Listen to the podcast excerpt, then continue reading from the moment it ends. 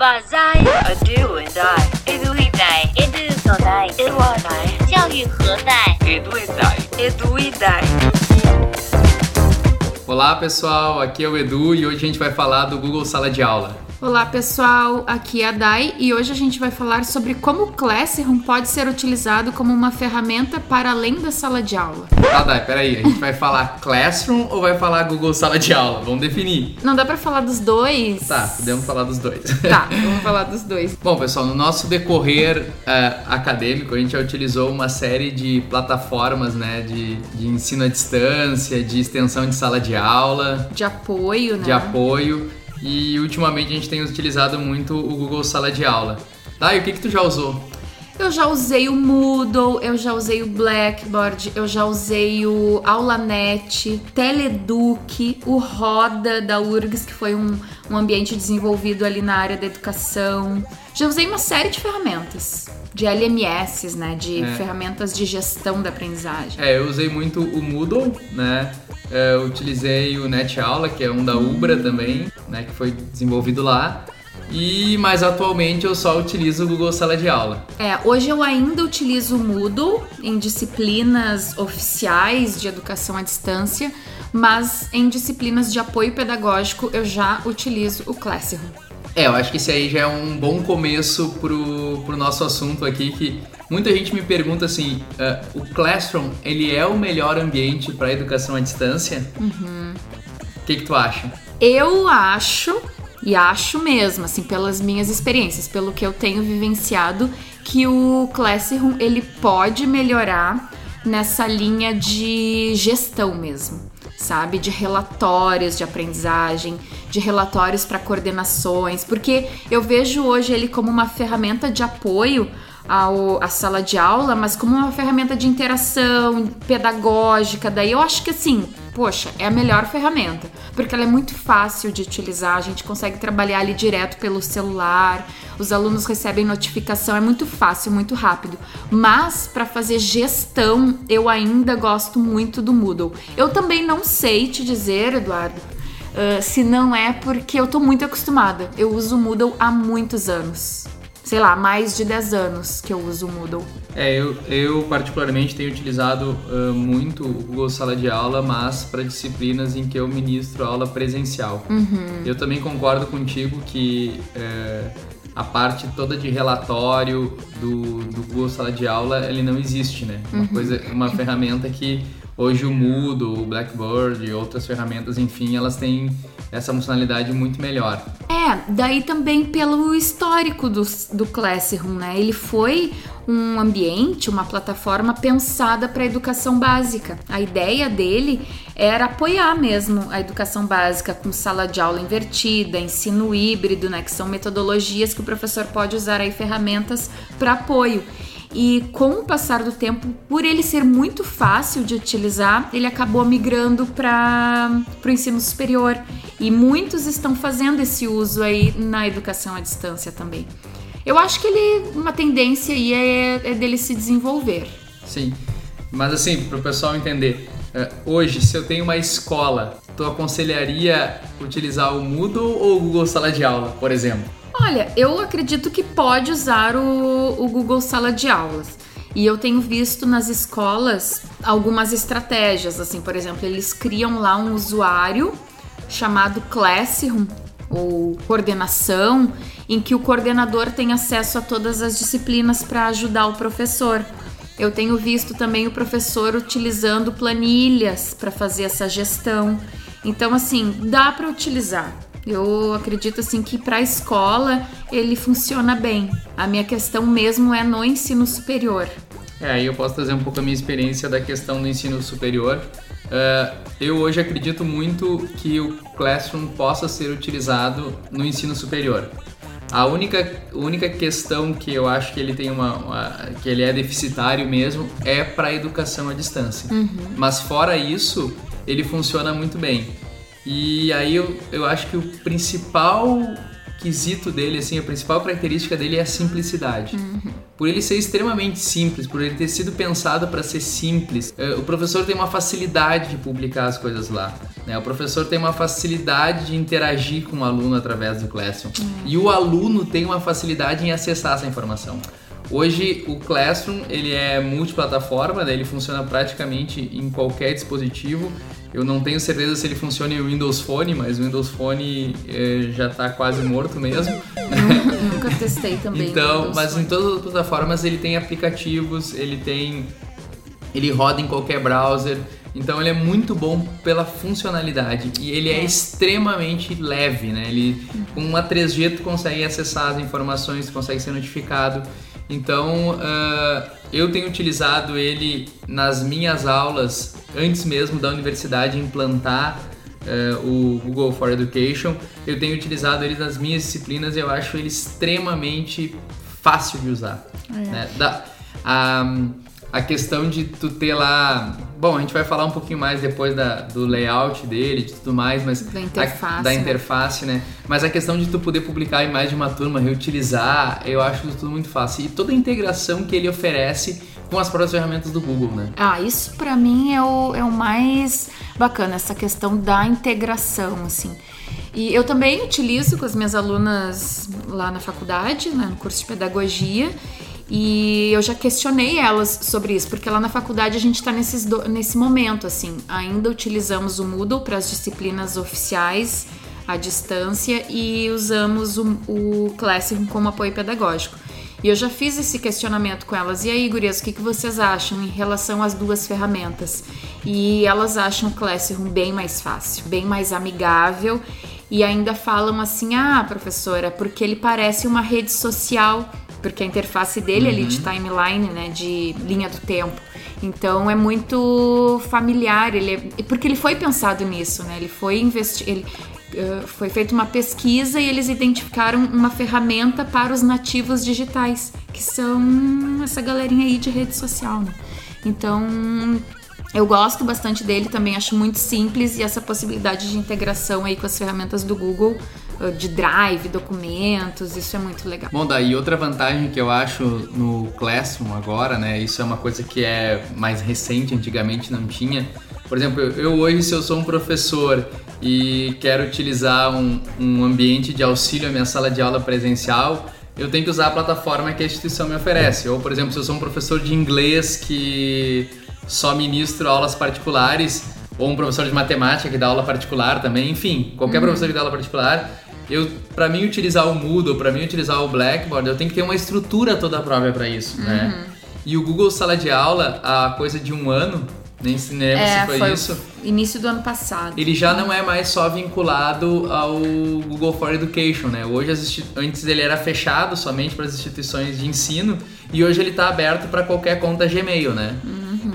É isso que, que é muito massa, né? Porque olha só, um professor ah, que, enfim, que dá suas aulas particulares ou um consultor, ele pode ter lá um Google Sites, que depois a gente vai ter, vai ter episódios sobre isso.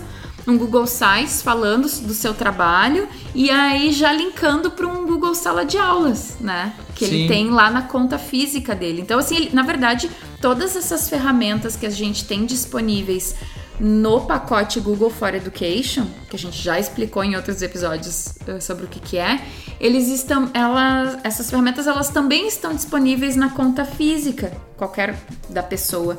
Então elas podem utilizar também. Isso realmente é muito legal. É, isso eu acho que é uma grande vantagem, tanto para a pessoa física que tem um Gmail, quanto para a instituição de ensino, é não precisar ter uma estrutura de gerenciamento dessa plataforma, né? Porque essa plataforma, o Google for Education, ele é completamente gerenciável pelo Google, né? Ele tá todo na nuvem, ao contrário, por exemplo, do Moodle, que tu tem que ter uma estrutura própria, tu tem que ter uma equipe tem que própria. pagar, né, Tu tem que Eduardo? pagar para ter isso dentro É. da tua instituição, né? Sim. Não é barato, assim. Eu lembro de uma instituição que a gente que eu trabalhava que a gente pagava para hospedar o Moodle e tudo mais. Sim, ou tu tem uma equipe toda de TI dedicada àquilo, né? Então, Sim. essa é uma vantagem do Classroom em relação às outras plataformas. Tu perde na questão de gerenciamento, né? Mas tu ganha em outros recursos. E se tu é um, um professor particular, né, tu vai só ter ganho, porque tu não vai precisar gerenciar nada disso, simplesmente vai ter que ter uma conta de Gmail para criar as tuas turmas e colocar os teus alunos nela. Sim. Tá, Edu, e onde é que eu acho o Classroom dentro do dentro da minha conta Google? É, uh, tu pode ir lá, né, nos, nos, quadradinhos, aquele que a gente comentou, os, os, nove quadradinhos que tem lá no Gmail, né, na parte superior, e ali vai estar o íconezinho do Classroom. Ou digita classroom.google.com que tu já vai entrar direto no site. Quando tu entra no, no Classroom pela primeira vez, ele é extremamente simples. Ele tem uma barra superior, nessa barra bem à esquerda tem três risquinhos, né? Nesses três risquinhos, basicamente, tu tem turmas, agenda e configurações. A gente já vai comentar o que, que, é isso.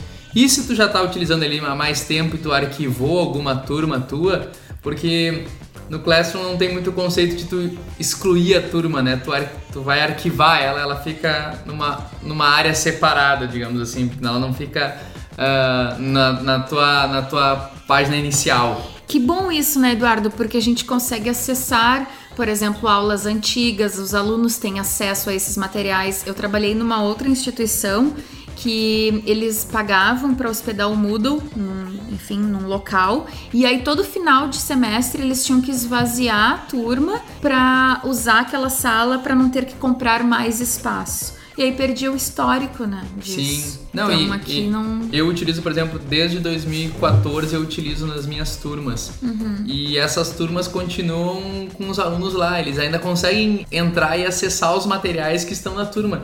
E na verdade para mim isso é indiferente, porque eu não estou armazenando espaço, né? Isso está tudo no na nuvem do Google. Então, essas turmas podem ficar de eternas lá, não tem problema. Mas nada me impede excluir os alunos dessa turma e não permitir que eles acessem, né? Uhum. Se eu uhum. quisesse reutilizar ela. Mas eu, para cada semestre, acabo criando uma turma nova e porque é fácil também é. buscar o material. Eu gosto também de ter turmas novas e ficar Bom, com o histórico do que foi trabalhado. Então, uma coisa bem legal que tem nessa, nesse menu é a questão das configurações, que é importante a gente falar aqui.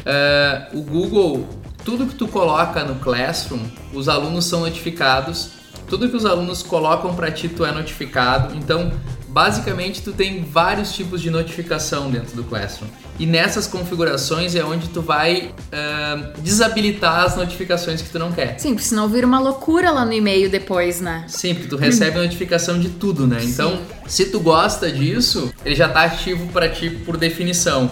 Agora, se tu tá achando que dá um pouco demais, tu vai lá simplesmente e, e desabilita, né? Uhum. Esse, os tipos de notificação que tu não quer. Bom, é, saindo disso, a ação principal que tu tem no Classroom é nessa barra um botão de mais.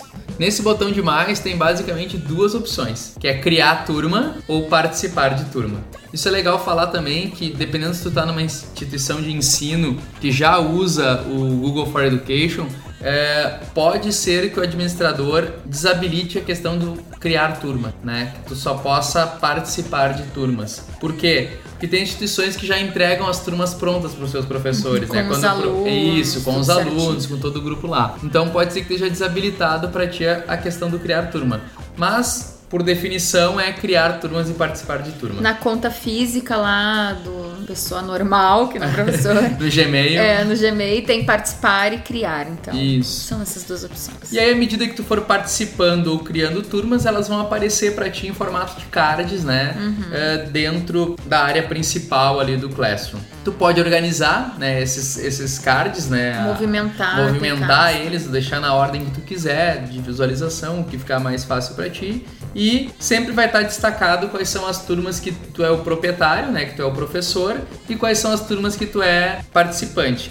Bom, e aí já vem uma coisa que eu acho muito legal no Classroom. Quando tu cria uma turma ou quando tu vai participar de uma turma, automaticamente isso já é criado no teu Google Drive uma pasta dentro de uma pasta especial chamada Classroom, uma pasta da turma que tu está ingressando. Uhum. Por quê? Porque todo o material que o professor disponibilizar para ti ou que tu é, disponibilizar para os alunos, automaticamente vai ir direto para essa pasta. Então já está criando toda uma organização dentro do teu Google Drive. E isso eu já acho muito legal, porque é fácil do aluno localizar a informação, mesmo não entrando no Classroom. Se ele quiser buscar um material, é só ir no Google Drive, na pasta da disciplina, que o material já vai estar tá lá. Então já é uma facilidade que eu acho dessa integração que o Google oferece com as ferramentas dele. Bom, então como é que a gente cria uma turma uh, no Classroom? Então é clicar no botão de mais, né? Criar uma turma e aí é extremamente simples, porque ele só vai te pedir uh, basicamente três informações: o nome da turma, que é obrigatório, a sessão e o assunto daquela turma. Né? A única coisa que tu precisa colocar realmente é o nome da turma, o resto tu pode É deixar em branco, é opcional. Né? A sessão seria mais ou menos se tu quiser colocar de que semestre ela é, de que ano ela é. Eu gosto de colocar o ano, ano e semestre, porque é uma forma de organização também. A gente que ministra as disciplinas com o mesmo nome, depois pra achar fica melhor. É, e eu já particularmente gosto de colocar antes do nome da turma, como eu tenho a mesma disciplina em diferentes dias, né? Turmas diferentes, por exemplo, algoritmo de programação 1 que eu ministro. Eu gosto de botar antes o ano e o semestre, porque daí eu já enxergo o ano, o semestre Sim, e o nome da da, disciplina. turma. Mas eh, isso é muito particular, cada um pode organizar da forma que, que achar melhor, né? Não existe uma regra para isso. É. E, e isso eu acho também legal no Classroom, sabe? Ele não, te- ele não é engessado. Tu consegue adaptar a tua realidade, a como tu gosta da coisa, né? Não tem aquela, aquela fórmula eh, única de construir as coisas. Bom, então criado a turma, basicamente o Classroom ele oferece três abas, né, pra gente acessar. Vamos- Dá pra chamar de aba, né? É, eu chamo de aba. elas não são abas porque elas não são. Não abrem, né? Não Mas, abrem, enfim, né? Três Mas- possibilidades. Três então, possibilidades. Na barra superior, quando tu entra na tua turma, tu vai ver que tem ali o mural, os alunos e o sobre. Bom, e logo abaixo a gente tem um, um banner, né, uma espécie de um painel, é, onde tem uma imagem. Por definição, quando tu cria uma turma, já vem uma imagem ali. Se tu quiser, inclusive, tu pode fazer um upload de, de uma foto da turma, enfim. Ah, eu gosto de ter imagens diferentes para turmas diferentes, porque fica fácil de eu visualizar lá nos cards qual turma eu tô acessando. Se eu tenho tudo igual, aí fica muito difícil, tem que olhar o nome da disciplina. Mas é bem uma questão particular minha, assim, eu não sei o que, que tu gosta de fazer aí, Dani. Não, eu também deixo bem aleatório, porque quando a gente cria são imagens aleatórias que aparecem, né? Então eu deixo bem aleatório, eu gosto, tem esses temas aqui do Google que eu acho bem legais, mas eu já vi também professores que gostam de utilizar a selfie da turma. Aí fica legal, eles se identificam, né, com isso. É, então basicamente é isso. Pra criar a turma é dar um nome e escolher né, uma imagem para esse banner. Bom, o que, que é cada um desses, dessas abas? O que, que é o mural? Vamos trabalhar um por um, né? É. Número um, mural. mural. O que, que é o mural? O mural é onde a tua disciplina acontece, né? É onde eh, o professor vai estar postando as informações, a gente já vai falar o que é possível postar, e é onde os alunos vão estar interagindo com a disciplina. Ela é muito parecida com uma timeline do Facebook, né? Que a cada postagem que tu faz, essa postagem ela assume eh, a parte superior. Bom, eh, a ação principal do mural é um botão de mais que fica na parte. Qual é a parte da esquerda? Direita. É, inferior, né? Então tu tem ali um botão de mais. O professor, ele tem basicamente quatro ações nesse botão mais. Uma é criar aviso, uma é criar tarefa, uma é criar perguntas e a outra é reutilizar a- as postagens. O que que é reutilizar a postagem? Se eu já criei uma postagem em uma turma anterior, eu posso ir lá, buscar essa postagem e ativar ela nessa turma. Né? Por isso aquele conceito de ter as turmas arquivadas, de não excluir as turmas, porque é muito fácil buscar material que tu já utilizou. É legal até ter uma disciplina modelo também, né? Bem organizadinha, com vários tipos de atividades ali, tudo cadastrado. E dependendo da turma, tu reutiliza a, isso, a questão, isso. Eu né? faço isso, eu faço É. isso. Eu tenho uma turma modelo de onde eu vou buscando as informações que eu quero. É, isso até é bem importante porque hum, quem trabalhou com educação à distância e Moodle, tal, tal, tal, a gente sempre tem essa sala modelo e depois, normalmente no Moodle, a gente consegue replicar a turma inteira, Uhum. né, com conteúdos e com atividades. Aqui no Classroom, a gente reutiliza a postagem. O conceito é outro, tu não duplica a turma, tu reutiliza as postagens. É, a outra opção, então, criar perguntas, é onde tu pode criar uma pergunta específica para o aluno, onde ele vai É, uma responder enquete, uma né? enquete.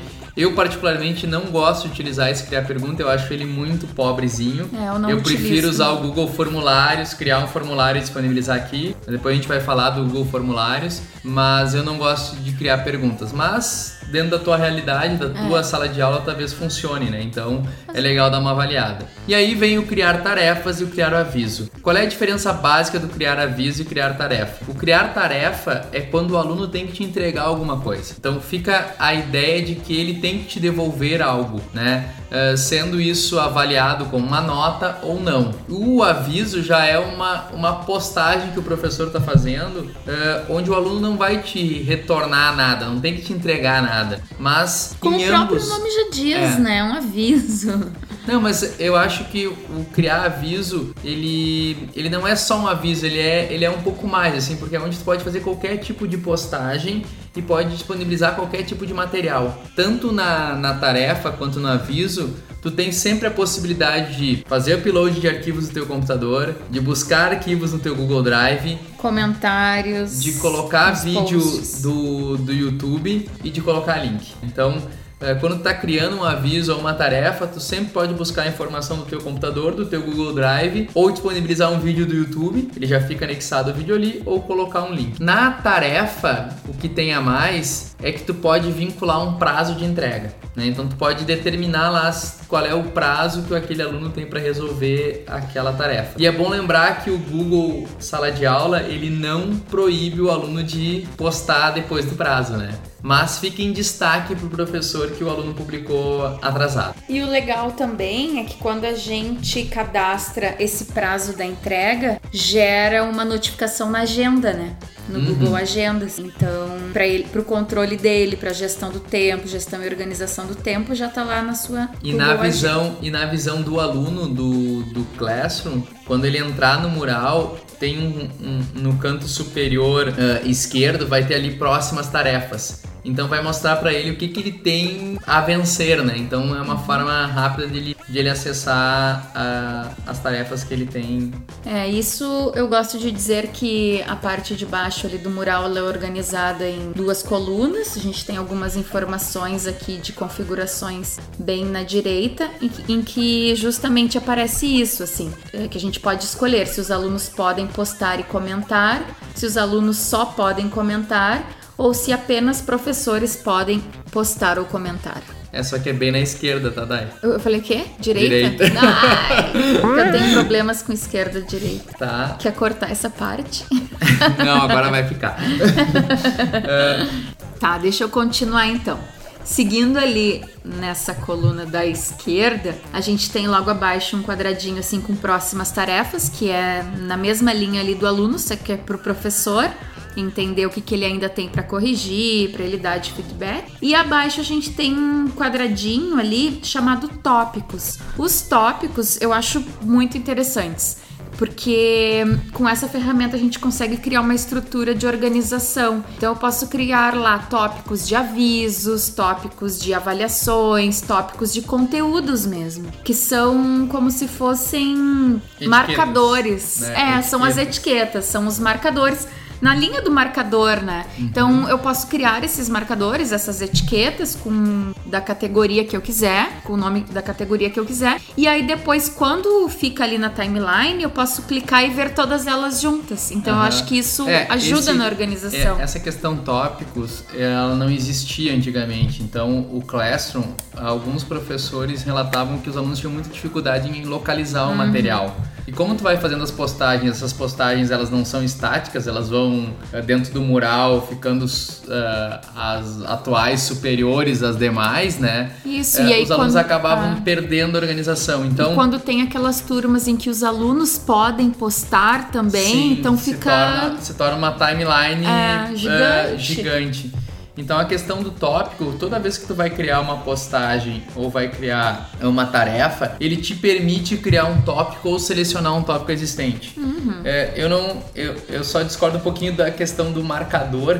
Como lá no Gmail o marcador tu pode dar mais de um marcador para o mesmo e-mail, o tópico tu só pode dar um tópico Ah, para cada postagem. E já né? foi motivo de discussão no grupo, né? A gente já Isso. encaminhou essa solicitação aí pro Google. Isso, então Uh, eu, já, eu já vi muitos professores utilizarem os tópicos de maneiras completamente diferentes. Por exemplo, tem professores que criam lá o tópico aula 1 e todas as postagens são relacionadas à aula 1, então outros fazem por data. É, é, eu gosto bastante de, de, utilizar por data, por semanas. Por semanas. Numa formação que a gente trabalhou, a gente colocava lá semana 1, semana 2, lembra?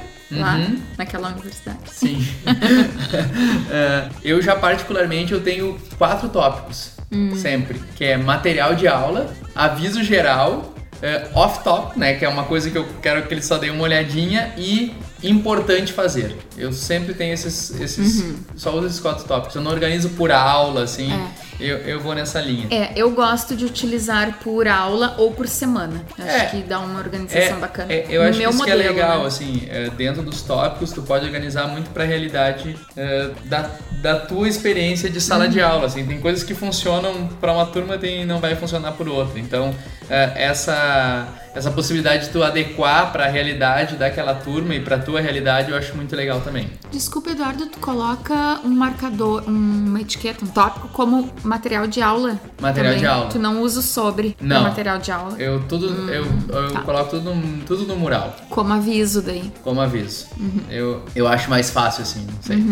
Bom, eh, vamos falar um pouquinho de cada uma das. como criar. A gente não vai explicar muito que, como criar uma postagem ou como criar uma tarefa, mas acho que seria interessante detalhar algumas coisas As que. possibilidades. Que que normalmente tem. aparecem nas capacitações. Por exemplo, eh, uma coisa que eu acho muito legal no criar tarefas, quando tu vai criar uma tarefa, basicamente ele te pede um título da tarefa, ele te pede a instrução da tarefa, né? Ele te pede um prazo, se tu quiser colocar um prazo ou não, pode deixar sem um prazo, eh, e o tópico, definir o tópico. Dentro de uma tarefa, sempre é possível, repetindo, né, anexar um arquivo que está no teu computador, anexar um arquivo que está no teu Google Drive, anexar um vídeo, do, algo que está no YouTube ou anexar um link. Mas uma coisa que eu acho muito legal e que às vezes passa desapercebido é que em cima ali do quadradinho, que é quando está criando ah, a tarefa ou o aviso, tu pode selecionar para qual turma tu está fazendo isso. E pra quais os alunos também. Exatamente. Então aqui nesse quesito é possível criar trabalhos em grupo. Exatamente. E Né? isso aconteceu essa semana lá na faculdade. Um professor do curso do Direito, ele queria fazer um trabalho em grupo com os alunos e queria dar esse retorno pro grupo também. E aí foi justamente essa possibilidade que eu indiquei pra ele. Sim, porque tu vai ali, tem. Por definição, vem sempre para a turma que tu tá, né? Todos os alunos. Mas tu pode abrir essa. essa é, Opção. opção ali, né? E selecionar para quais turmas tu quer que essa tarefa apareça. Por exemplo, no meu caso, que dou a mesma disciplina, já cheguei a dar a mesma disciplina cinco noites. Pô, isso aqui é uma facilidade. Eu crio a tarefa, seleciono as turmas e já publico em todas elas, né? Ou ir ao lado e selecionar para quais alunos essa tarefa está sendo direcionada. Como tu está criando ah, um ambiente de grupo, só aqueles alunos vão ter acesso a essa, a essa tarefa, né? E aí já vem o outro recurso, né? Que quando eu crio um trabalho em grupo, por exemplo, eu posso anexar um documento, né? Vou lá no meu Drive, anexo um documento, e quando eu anexo um documento numa tarefa, ele vai me perguntar se o aluno só pode visualizar, se ele pode editar ou se ele só pode comentar, né? Então eu posso escolher o nível de compartilhamento que eu estou dando com esse grupo para eles fazerem esse trabalho, né? Então acho isso muito legal, assim. Então tu já define o grupo, eh, todos do grupo já vão ter acesso àquele arquivo compartilhado da mesma forma, se todos puderem editar o mesmo arquivo, né? Então isso é muito legal. E tem essa possibilidade de fazer uma cópia para cada aluno. É, também. Isso, É. isso também é possível. De de repente eu quero fazer uma atividade dentro daquele grupo ali, mas quero que cada um tenha uma entrega. É, se for um grupo, se for um grupo que cada um vai entregar de forma individual, É. cada um recebe uma cópia. Mas se for um grupo, por exemplo, que tá- vai, vai criar uma apresentação, Uhum. né? Bota lá um arquivo do Google Apresentações Uhum. e no momento que tu diz que eles podem editar aquele arquivo, os três, os quatro, enfim, quantos alunos serão daquele grupo, todos vão ter acesso ao mesmo documento, né? Já fica compartilhado eh, com eles e contigo. Então isso eu acho muito legal eh, na questão da tarefa. E outra coisa, aí não, não especificamente da tarefa, mas tanto as tarefas quanto as postagens, o Google te permite fazer três coisas. Automaticamente, ao momento que tu criar, postar ela, né? Então ela já entra no ar. Tu programar ela, ou seja, tu bota uma data e um horário que tu quer que aquela postagem entra, ou salvar ela como rascunho para editar mais tarde. Isso te permite, assim, uma certa organização prévia, né? Não precisa Sim. ficar ali toda hora cadastrando coisas. Se tu te organizar lá no início do mês, olha, eu quero que entre essa, essa e essa e essa atividade, tu te organiza antes e essas atividades vão entrar lá no teu processo. É, eu, é, às vezes eu, é, para não dar spoiler da aula, né, pro aluno, É. eu sempre gosto de fazer a postagem entrar no horário que a aula tá começando. Então eu boto lá, às 19 horas essa postagem. Então o aluno entra na sala, ele recebe a notificação que ele tá recebendo o material de aula, né? É, eu já fiz também agendamentos para entrar, por exemplo, às 20 horas, assim, que eu precisava fazer uma introdução sobre o assunto. E aí, ó, pessoal, agora a partir das 20 horas vocês têm esse desafio para fazer. Então É, ele entra bem certinho. E, é, e assim. essa facilidade, tu não precisar tá buscando, né? Ah, É. só um pouquinho que eu vou disponibilizar aqui pra vocês, não sei o quê. Então tem essa facilidade, tanto na tarefa eh, quanto na, na postagem. Bom, acho que de mural é, é isso, né, Dai? Depois a gente pode fazer um, um tutorialzinho, né, mostrando ali como é, que, como é que usa, mas é extremamente simples, assim, não tem muita dificuldade em criar aviso, em criar tarefa, mas mais de repente mostrar essa questão de como criar grupos de trabalho, eh, de como disponibilizar o material, eh, É. Mas ele é bem fácil mesmo. Acho que fica o desafio assim do pessoal tentar. uhum. É bem aquilo que a gente fala nas capacitações, né? Tenta, tenta primeiro e se tu não conseguir, pede ajuda. Então a nossa, nossa aba, né, era o mural, a aba 1, vamos para nossa aba 2, que é os alunos. Isso. Basicamente, o que, que é possível fazer? O professor ele pode convidar o aluno para participar da turma dele. Como é que ele convida? Tu clica ali em convidar alunos, coloca os e-mails dos alunos que tu quer que participem da tua turma e eles vão receber uma notificação por e-mail dizendo, convidando eles para participar da turma. Eles aceitando esse convite, eles automaticamente estão dentro da turma.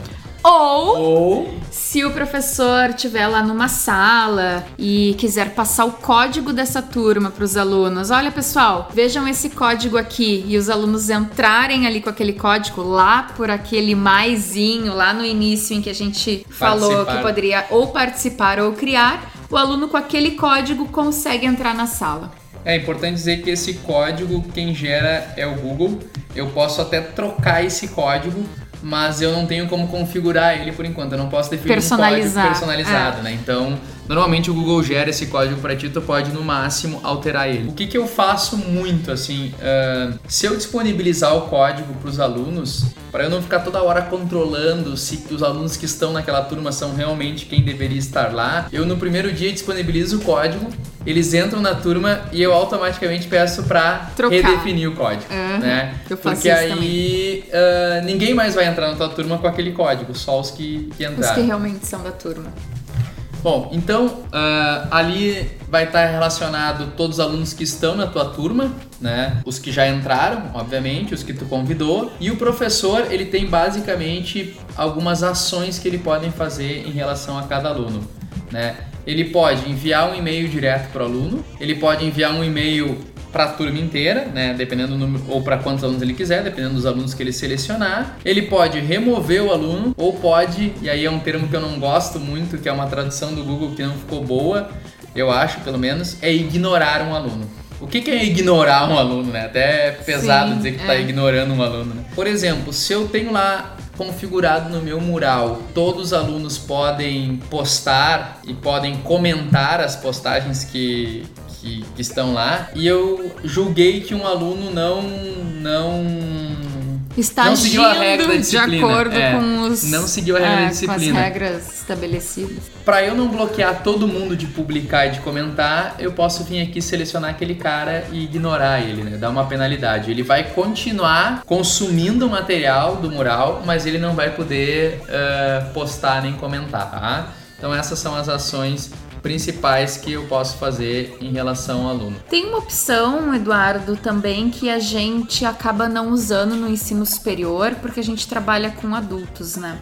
Mas tem uma opção para quem trabalha em escola, que é de encaminhar resumos de tudo que acontece aqui na sala para os responsáveis. Para os pais, para né? os pais. Então é uma opção que a gente consegue configurar aqui e consegue o administrador do painel, daí com a galera lá da TI, liberar.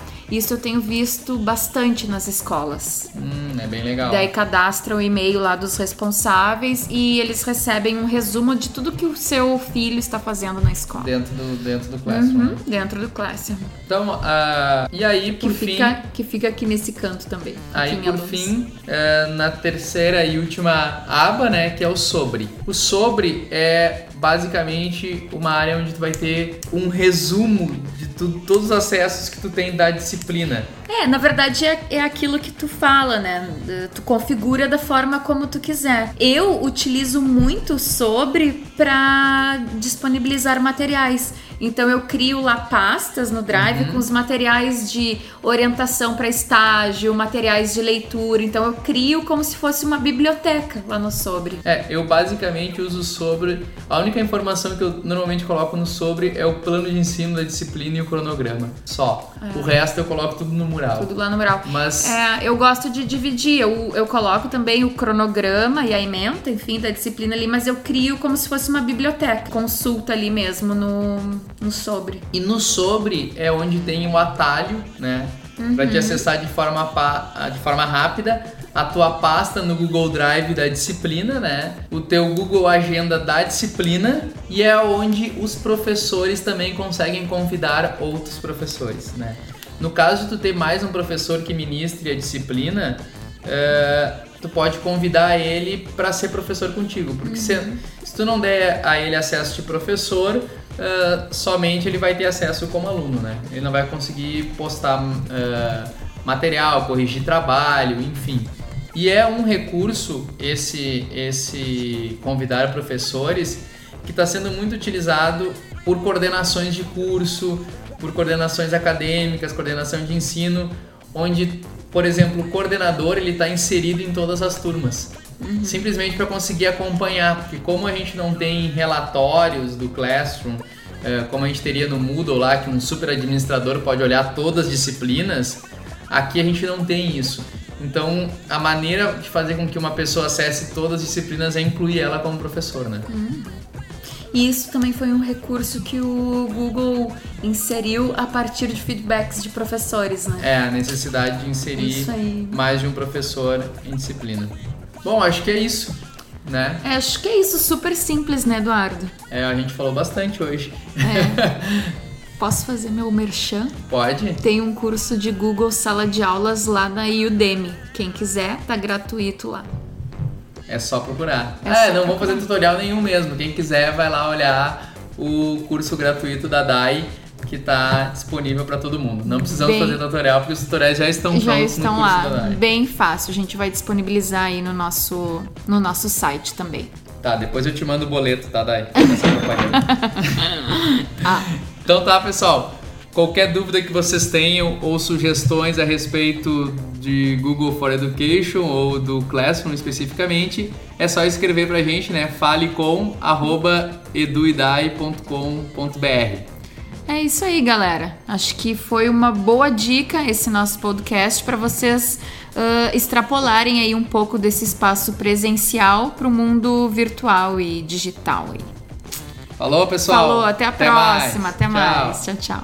Muita gente me pergunta assim, ah, o Classroom, ele é o melhor ambiente para educação à distância? O que, que tu acha? Olha. Esse podcast foi editado por Intensa, www.intensa.com.br. Isso mesmo, Intensa com três vezes, intensa.com.br.